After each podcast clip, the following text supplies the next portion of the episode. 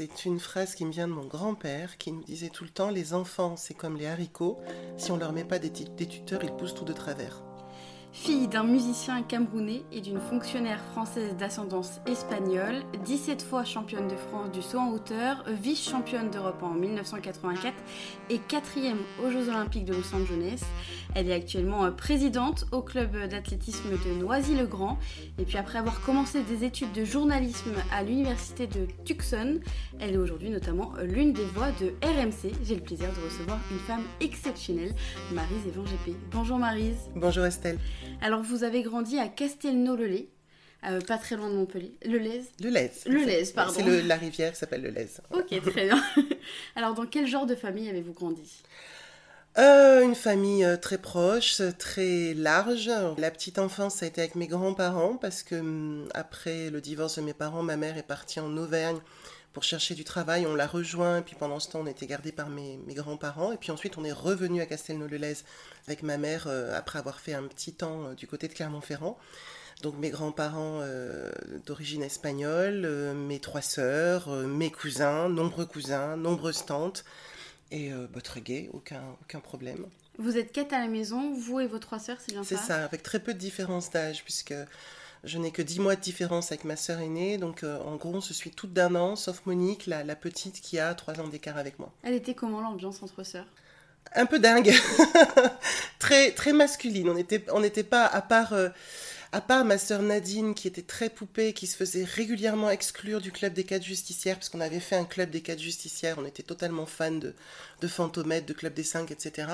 Et ma sœur aînée en était le chef, elle était assez intransigeante, on avait... Euh, pas mal d'exercices à faire. On se sauvait pendant la nuit pour aller relever les numéros euh, de plaques de voiture qui nous semblaient un peu bizarres. On allait faire des enquêtes à 200 mètres de chez nous. On avait l'impression que c'était des kilomètres. On devait dire les, les, noms des départements par cœur. Elle donnait des noms de départements, on devait dire ce que c'était, sinon on était viré du club régulièrement. Donc on était un peu, un peu barjotte, c'était très sympa. Dès que mes grands-parents avaient le dos tourné, on essayait d'escalader le balcon avec des cordes, tout en surveillant les deux voisines qu'on avait surnommées euh, l'ennemi public numéro 1 et l'ennemi public numéro 2, qui, elles, étaient chargées de nous surveiller en l'absence de, nos grands-parents. Donc euh, c'était euh, c'était assez, assez sport, assez fun.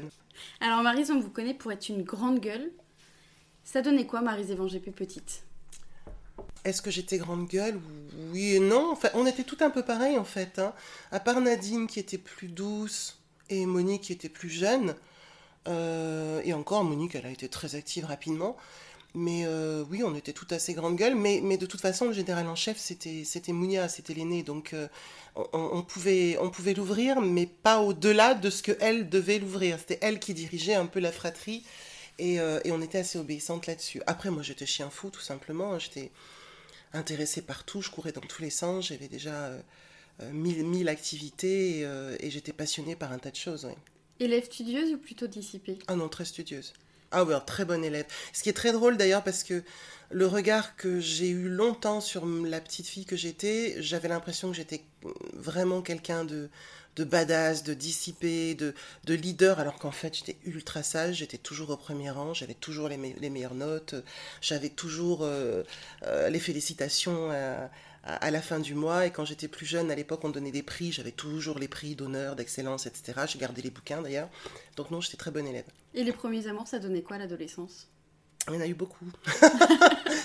Euh, mon tout premier amour, qui est, qui est toujours un de mes meilleurs amis, euh, qui a officié très longtemps sur Radio France, qui est une des grandes voix de Radio France Héros, qui est Philippe Sers, qui maintenant est speaker, euh, speaker de, de, du football là-bas, de, de, la paillade. Et puis, enfin, maintenant, on, ne dit plus la paillade, mais pour nous, c'est la paillade.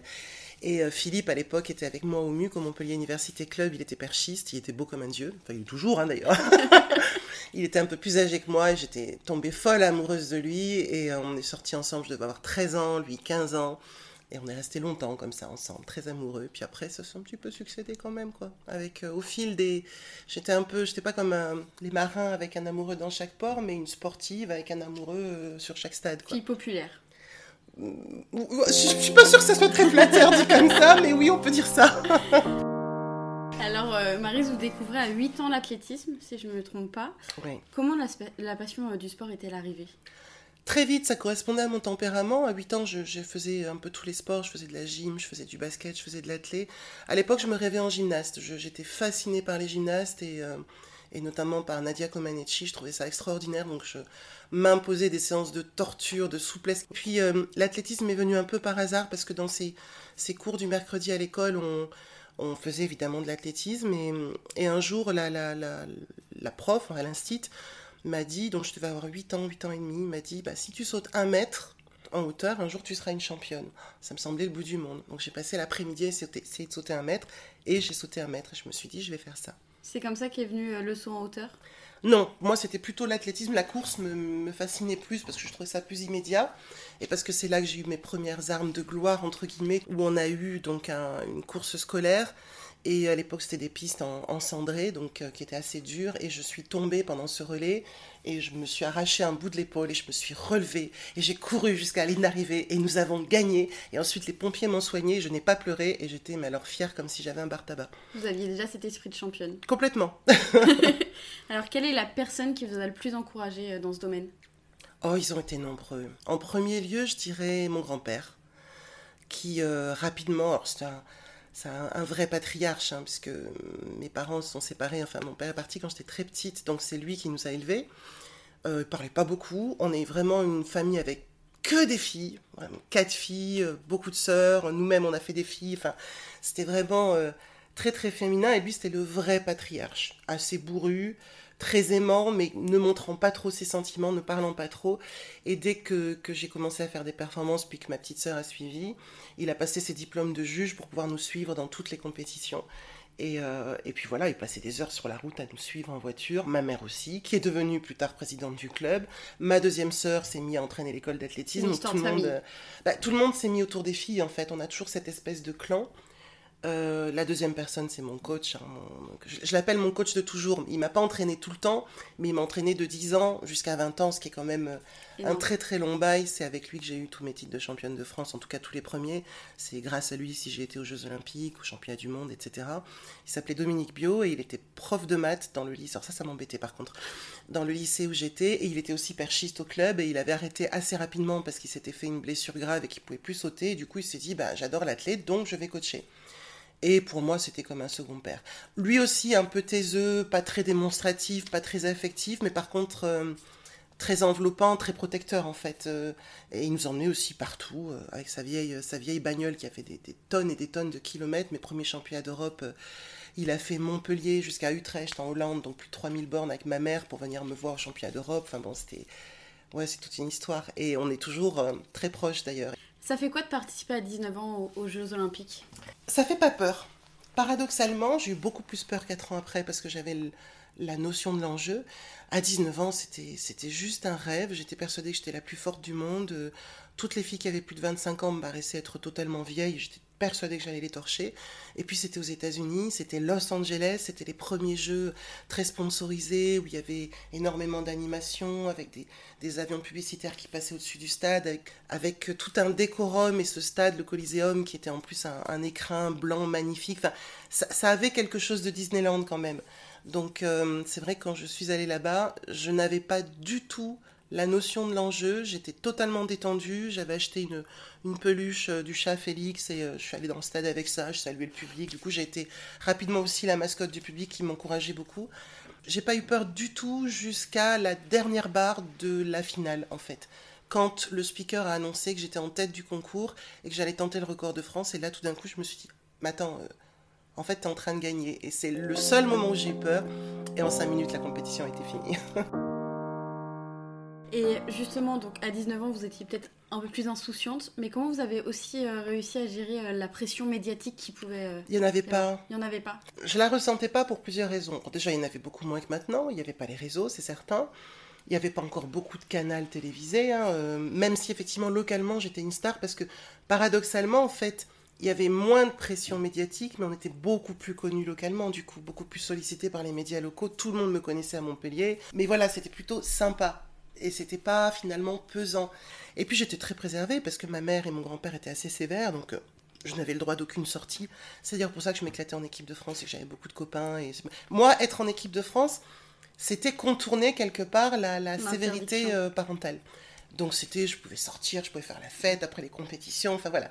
Donc j'étais très motivée pour partir en équipe de France. Mais ma motivation, c'est vrai que quelque part, elle effaçait mon stress parce que moi, chaque compétition était une récompense par rapport à la dureté de l'entraînement. C'était une récompense. C'était une, ouais, une vraie, vraie liberté. Est-ce que vous aviez un rituel ou un porte-bonheur avant oh, chaque oh, pas qu'un seul. oh.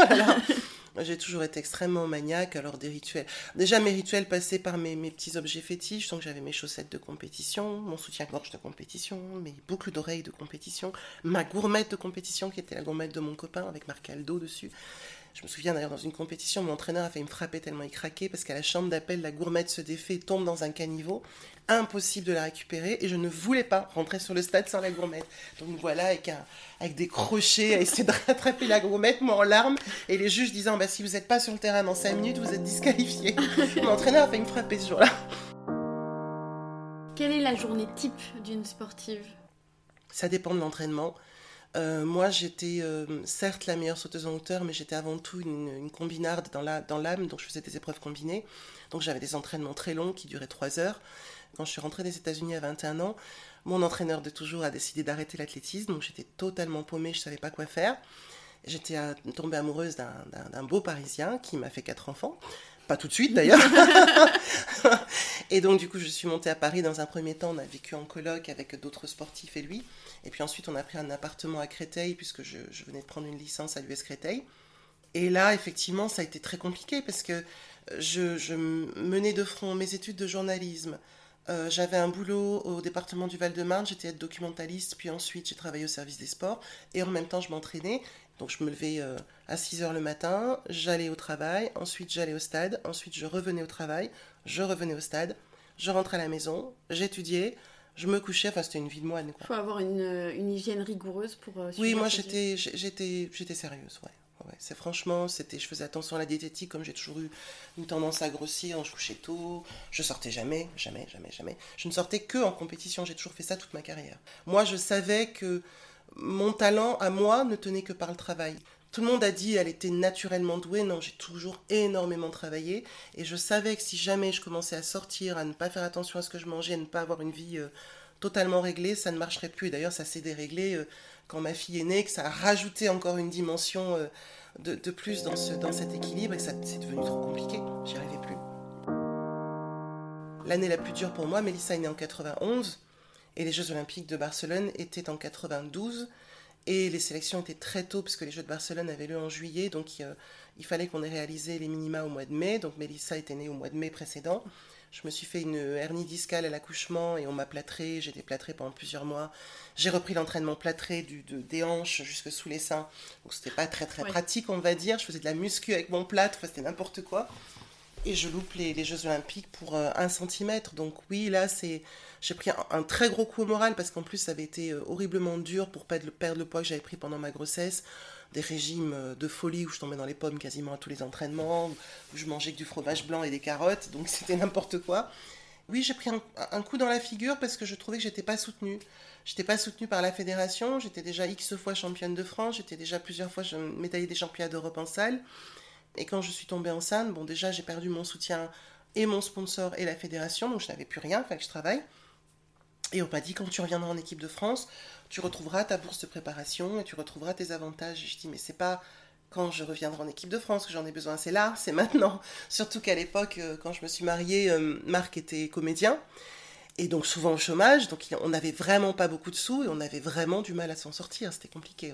C'était un peu la descente aux enfers après Aux enfers, non, parce que je, suis quelqu'un de plutôt positif, mais je trouvais ça injuste et euh, ça a été une période très difficile où mon nouvel, mon nouvel entraîneur me, me, filait des tickets repas pour que je mange, où je rentrais en cachette à l'INSEP pour aller à la cantine. Enfin, c'était euh, pour quelqu'un qui avait déjà été plus de dix fois championne de France, c'était quand même assez rude et qui restait la meilleure sauteuse en hauteur française. Quelle est la vie euh, après une carrière, une telle carrière que la vôtre? Est-ce que vous l'aviez anticipé toute petite, en fait, dans ces fameux 8 ans, je savais déjà que je voulais être journaliste, écrivain, je voulais être journaliste, écrivain, comédienne, championne. Donc non, j'avais tout préparé, je savais que je serais journaliste un jour, mais quand on s'est euh, quand on s'est marié avec Marc, donc Marc était comédien et sa carrière avait du mal à décoller et j'avais dit écoute pendant 10 ans on s'occupe de toi puisque moi je suis encore un peu athlète etc. Et dans 10 ans je m'occupe de moi et c'est exactement je, suis très je planifie tout. C'est vraiment je suis une vraie une vraie vierge avec les deux sens du terme. Donc euh, vierge folle, vierge sage. Donc je peux économiser pendant des années, faire des plans de carrière, suivre chacune, chacune des étapes et tout d'un coup tout envoyer péter sur un coup de tête. C'est vraiment moi ça. Et donc effectivement, pendant dix ans, euh, j'ai pris un boulot dit alimentaire. Donc j'étais euh, responsable du service des sports ici à Noisy-le-Grand, justement, où je me suis éclatée. Hein. Ça me permettait d'être près des enfants, puisque là, on les a un petit peu enchaînés. Hein. Donc il y a eu Tania est arrivée, puis Maya, puis Mika. Puis en même temps, je continuais mes études de, journaliste. Et puis après, quand on s'est séparé avec Marc, euh, je me suis dit, bah, c'est peut-être le moment d'être carriériste. Et donc c'est euh, à 40 ans que j'ai commencé à m'imaginer avoir une carrière. Au moment où je me suis trouvée enceinte de Mika, donc j'avais 39 ans, je me suis dit, euh, bah, ça fait 15 ans que tu es dans la fonction publique territoriale, il faut que tu connaisses autre chose. Parce que tu sauras peut-être pas te débrouiller dans le privé. Ou, Donc du coup, j'ai repris des études encore euh, tout en continuant à travailler et tout en étant enceinte. Donc j'ai fait un, DESS de management euh, du sport. Et tout de suite après, je suis rentrée à l'INSEP comme rédactrice internet. Et en même temps, j'ai été recrutée par François Pesanti à RMC.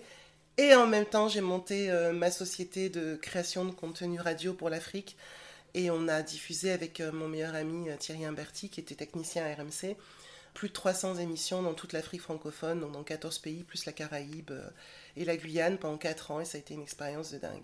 Le sport, c'est familial entre vous, votre soeur cadette et également vos enfants qui suivent euh, votre chemin aussi? Alors, le sport, c'est familial. Euh, je dirais que il n'y a pas de gêne du sport, mais par contre, il y a une culture, c'est-à-dire que c'est ce qu'on inculque à ses enfants.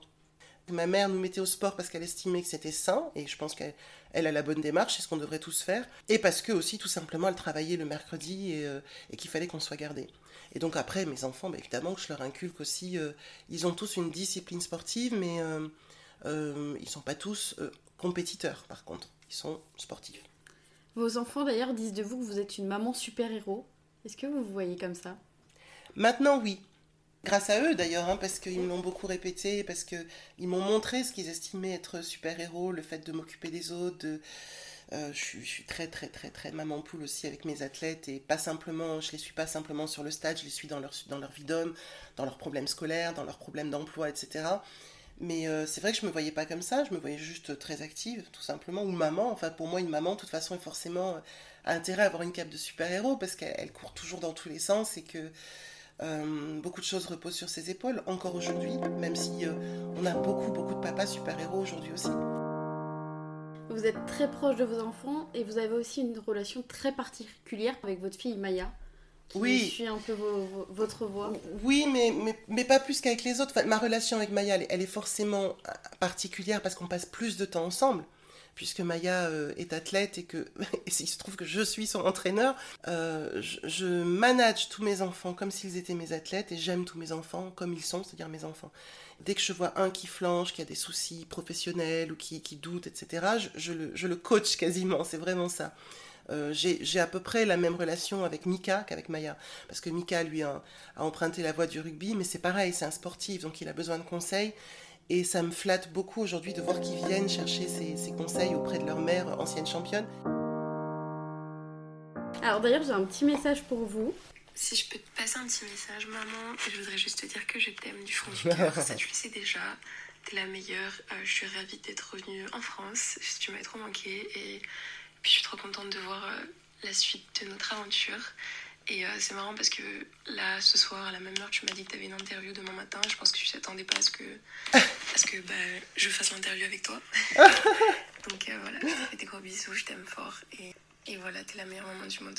Ah, non, mais je peux pas écouter ce genre de choses, je vais pleurer là. déjà, que j'ai une, crève pas possible, je parle comme un canard, mais si en plus je pleure, ça va pas être terrible. Non, je savais pas du tout, effectivement, que, que vous l'aviez contactée. Oui, je suis, tellement contente qu'elle soit rentrée. Ça me fait drôle d'ailleurs, parce que on n'a jamais été séparés aussi longtemps. D'ailleurs, j'ai craqué, je suis partie euh, au mois d'avril la voir pendant 15 jours au Texas parce que j'en pouvais plus. Ouais, je, je, ça y est, je retrouve mes, mes, mon, nid, mon nid se re-remplit parce que c'est vrai que j'habite quand même maintenant une grande maison que j'ai acheté il y a pas longtemps. Quand j'avais 50 ans, j'ai mis du temps à pouvoir me racheter quelque chose. Et là, tous les enfants sont partis du nid, en fait, quelque part, mais je garde cette grande maison parce que je sais que ça se remplit régulièrement et j'adore ça. Alors, depuis 2003, vous êtes chez RMC. Et depuis quelques années maintenant, vous officiez dans la bande de Moscato. Une femme dans une bande de mecs, ça donne quoi? Quelque part, ça me change pas de, de, mon club des quatre justicières. Elles sont juste un peu plus brillantes, un peu plus testéronées, un peu plus grosses, c'est tout. Mais, mais c'est un peu la, la, même, la même cafouille et j'aime bien, c'est-à-dire c'est le bazar. Il y a un chef de meute, mais qui de temps en temps change, qui se fait chahuter. Euh, il y a une très bonne ambiance, on s'entend tous bien. Je pense que c'est ce qui marche dans cette émission, hein, qui n'a pas été remise en question depuis des années parce que cette, cette bonne ambiance, elle est affleurante. Après, euh, il faut qu'on fasse attention. Il y a quand même des dérapages de temps en temps. Je suis censée être l'élément qui doit calmer normalement euh, les hommes. Comme vous l'avez compris, ça marche une fois sur dix seulement. Euh, donc du coup, je finis plus par me mettre en colère et voire même des fois par déraper avec eux. Mais c'est, une grosse cour de récréation. On essaie, on essaye quand même de mettre du contenu. Qu'est-ce que pour vous une femme ambitieuse aujourd'hui? Euh, Une femme ambitieuse, c'est une femme pour moi qui ne renonce pas à sa feuille de route. Donc si elle s'est dit à 8 ans, un jour tu seras championne et un jour tu seras journaliste. Il faut qu'un jour elle soit championne et un jour elle soit journaliste. Et quels que soient les bâtons qu'on lui met dans les roues, il faut qu'elle arrive à, résister et à un moment donné euh, à, se remettre sur le droit chemin, c'est-à-dire ne pas se laisser écarter. C'est compliqué des fois hein, de, regarder un patron dans les yeux ou un compagnon dans les yeux ou un enfant dans les yeux et lui dire bah non là je ne vais pas aller dans ton sens parce que moi j'ai besoin d'aller là. Ce qui est très difficile et les femmes ne sont pas toujours aidées là-dessus, même en 2022. Quelles sont vos ambitions à vous aujourd'hui? Aujourd'hui, j'ai besoin, alors justement, c'est plus de l'ambition là, j'ai besoin de rebaisser un peu mes niveaux. Je ne dirais pas que je suis une vieille dame, mais je suis une dame qui a besoin de retrouver un équilibre euh, familial et amical que j'ai beaucoup négligé ces dernières années. Non pas par ambition, mais parce que ma vie professionnelle me prenait un peu trop, et puis parce que je me laisse happer. C'est-à-dire que beaucoup de personnes me sollicitent, ont besoin de mon aide j'ai tendance à y aller systématiquement quand on a besoin de mon aide et à me laisser un peu bouffer. Euh, je pense que petit à petit, je vais me retirer des ondes, de la radio, des médias, parce que j'en ai fait le tour et parce que je n'ai jamais eu besoin de ça pour exister. J'ai eu besoin de ça pour vivre, mais pas pour exister. Mais en tout cas, ça m'a passionné, ça m'a nourri. Je pense que je finirai dans l'entraînement. Ouais. Il y a de grandes chances. Et probablement longtemps, que j'y serai longtemps. Peut-être pas d'ailleurs sur ce, sur ce continent. Avez-vous souffert d'être une femme dans le monde du sport et encore plus une femme métisse, surtout à votre époque Souffert, non. Souffert, non, parce que je, suis quelqu'un qui passe au-dessus de la souffrance. En tout cas, pour être plus précise, je n'ai pas eu conscience de ma souffrance avant un certain nombre d'années. Est-ce que j'ai connu des désagréments? Est-ce que j'ai été ennuyée? Est-ce que j'ai été freinée dans ma progression? Est-ce qu'on m'a empêché d'évoluer professionnellement ou même sportivement en raison de mon sexe? Et de ma couleur de peau, oui, ça, très clairement. Mais j'ai réussi à dépasser ça et euh, à faire comprendre que certains clichés n'avaient pas lieu d'être, que non, ce n'est pas parce qu'on est noir qu'on est nonchalant, ou qu'on est euh, moins technique, ou qu'on a moins envie de travailler, ou qu'on est plus doué. Non, ce n'est pas non plus parce qu'on est un ancien sportif de haut niveau que l'on va être moins collectif au travail, ou que l'on va être plus individualiste et ne pas penser à l'équipe. Non, ce n'est pas parce qu'on est une femme que l'on va être hystérique. Euh, quand on se met en colère, c'est peut-être parce qu'on a des raisons d'être en colère, et un homme en colère paraît aussi hystérique à une femme. Donc euh, voilà, il a fallu lutter contre, contre certains clichés. Euh, encore aujourd'hui, hein, l'égalité salariale. Euh, clairement, dans le sport, ça a fait très gros progrès, mais quand j'étais jeune, c'était une catastrophe. Donc les femmes ne vivaient pas de leur sport, les hommes y arrivaient plus facilement, oui. Et selon vous, aujourd'hui, le sport féminin, est-ce qu'il a encore du mal à exister en France? Il se développe, il n'est pas encore, il n'est pas encore à, à l'égalité par rapport aux hommes, mais aussi parce que les femmes, pour l'instant, n'ont pas encore obtenu justement cette bulle de facilité, entre guillemets, pour leur permettre d'atteindre leurs rêves. C'est-à-dire que Aujourd'hui, une femme qui a un enfant, il faut prendre en compte son enfant et elle, parce que ça fait partie de la performance. On ne devrait pas avoir à faire le choix que j'ai fait moi, savoir de faire moins de compétition pour être plus près de mon enfant ou, euh, parce que j'avais pas de solution de garde, j'avais pas voilà donc il y a encore un certain nombre de choses qu'on doit faciliter, je pense, pour les femmes si je suis féministe, antiraciste, euh, que je lutte aussi pour les droits des personnes LGBT, c'est parce que pour moi, les discriminations, elles sont larges. Donc on me dit toujours, ah toi, euh, antiraciste, forcément, t'es noire. J'ai oui, mais je suis noire, mais je suis pas que noire, que je sache. Ma mère est blanche, euh, mes enfants sont blancs et certains colorés. voilà, quand, quand je m'exprime, c'est pas en tant que noire, c'est parce que je constate qu'il y a encore quelques inégalités qui touchent plutôt des personnes noires ou des personnes originaires d'Afrique du Nord ou des personnes asiatiques ou d'autres, ou des handicapés ou autres, et donc forcément je vais aller à leur défense. Ça me paraît complètement logique. Qu'est-ce que vous voulez transmettre aux jeunes aujourd'hui? S'il y a une chose que j'ai envie de leur transmettre, déjà, c'est que par le sport, on obtient beaucoup de choses. Moi, je dis toujours, vous pouvez tout obtenir par le sport parce que vous ne serez peut-être pas champion, mais le sport va vous donner une discipline, une écoute, une capacité à travailler en groupe, une détermination qui vous servira dans toutes les disciplines. Donc il faut faire du sport, il y a déjà ça qui est utile. Ça donne aussi un très grand réseau. Ça donne aussi les meilleurs souvenirs d'enfants et la confiance en soi. Moi, je, vois des jeunes arriver qui sont totalement introvertis, qui sont pas bien dans leur peau. Donc déjà, se servir du sport comme outil de réussite, ça devrait être le premier message qu'on donne. Si vous regardiez aujourd'hui euh, votre évolution avec votre regard de petite fille, que dirait la petite Marise Je crois qu'elle serait assez fière je crois que la, petite Marise, elle pourrait dire à la grande euh, J'aimerais bien t'avoir comme mère. Et là, rien que de dire ça, ça me, ça me touche. Ça me touche parce que quand j'étais plus jeune, ma grand-mère me disait toujours que je pourrais pas être une mère parce que j'étais trop bordélique. J'étais très, très, très, très bordélique. Et puis, euh, quand j'ai eu Mélissa, quelques temps après, elle m'a dit Eh ben, tu vois, je pensais pas. Je pensais pas que tu serais une aussi bonne maman. Et alors, ça, c'est vraiment le truc c'était hyper fort. Et en fait, j'espère avoir toujours ce rôle de, maman, aussi bien sur le stade, même si je dis toujours à mes athlètes, je suis pas votre mère. Mais quelque part, ils savent très bien que si. C'est qui m'énerve d'ailleurs, parce qu'ils en jouent beaucoup. Et là, maintenant où ma, deuxième fille va être maman, donc euh, je vais être bientôt grand-mère, je me dis, waouh, en fait, c'est un rôle qui est magnifique. Quoi. C'est vraiment. Euh, et j'ai hâte d'être grand-mère parce que j'ai quand même été une mère assez sévère. Encore une fois, hein, les haricots, il faut leur mettre des tuteurs, sinon ils poussent tout de travers. Donc il fallait leur mettre des tuteurs, donc j'étais une mère sévère, vraiment. Et puis aussi sévère parce que moi-même j'ai été élevée par une maman sévère, qui était une maman seule, isolée, donc qui jouait le rôle de maman et de papa en même temps, avec tout ce que ça impliquait à cette époque. Donc c'est vrai que j'ai aussi transmis ça. Mais comme j'ai dit à mes enfants, je vous préviens, j'ai joué mon rôle avec vous, j'ai été sévère avec vous, je vous ai éduqué, vous avez tous des bons boulots, des bonnes études, etc. Mais alors vos enfants, je vais les pourrir. Je vais les gâter, pourrir, et vous allez vous démerder avec l'éducation et la sévérité. Je vais enfin pouvoir me laisser aller à mon côté ultra maternel et à vous les emmerder et vous allez voir ce que ça fait. Parce que vous m'avez bien pourri pour certains d'entre vous, y compris Maya, que j'adore, mais qui a été bien, bien saucisse aussi de temps en temps. Dis, ah, vous allez voir, vous allez voir ce que c'est. C'est-à-dire, vous allez essayer de les éduquer chaque fois qu'ils vont être chez mamie. Chez moi, ça va être la déséducation. Ils vont faire ce qu'ils veulent. Vous allez vous débrouiller.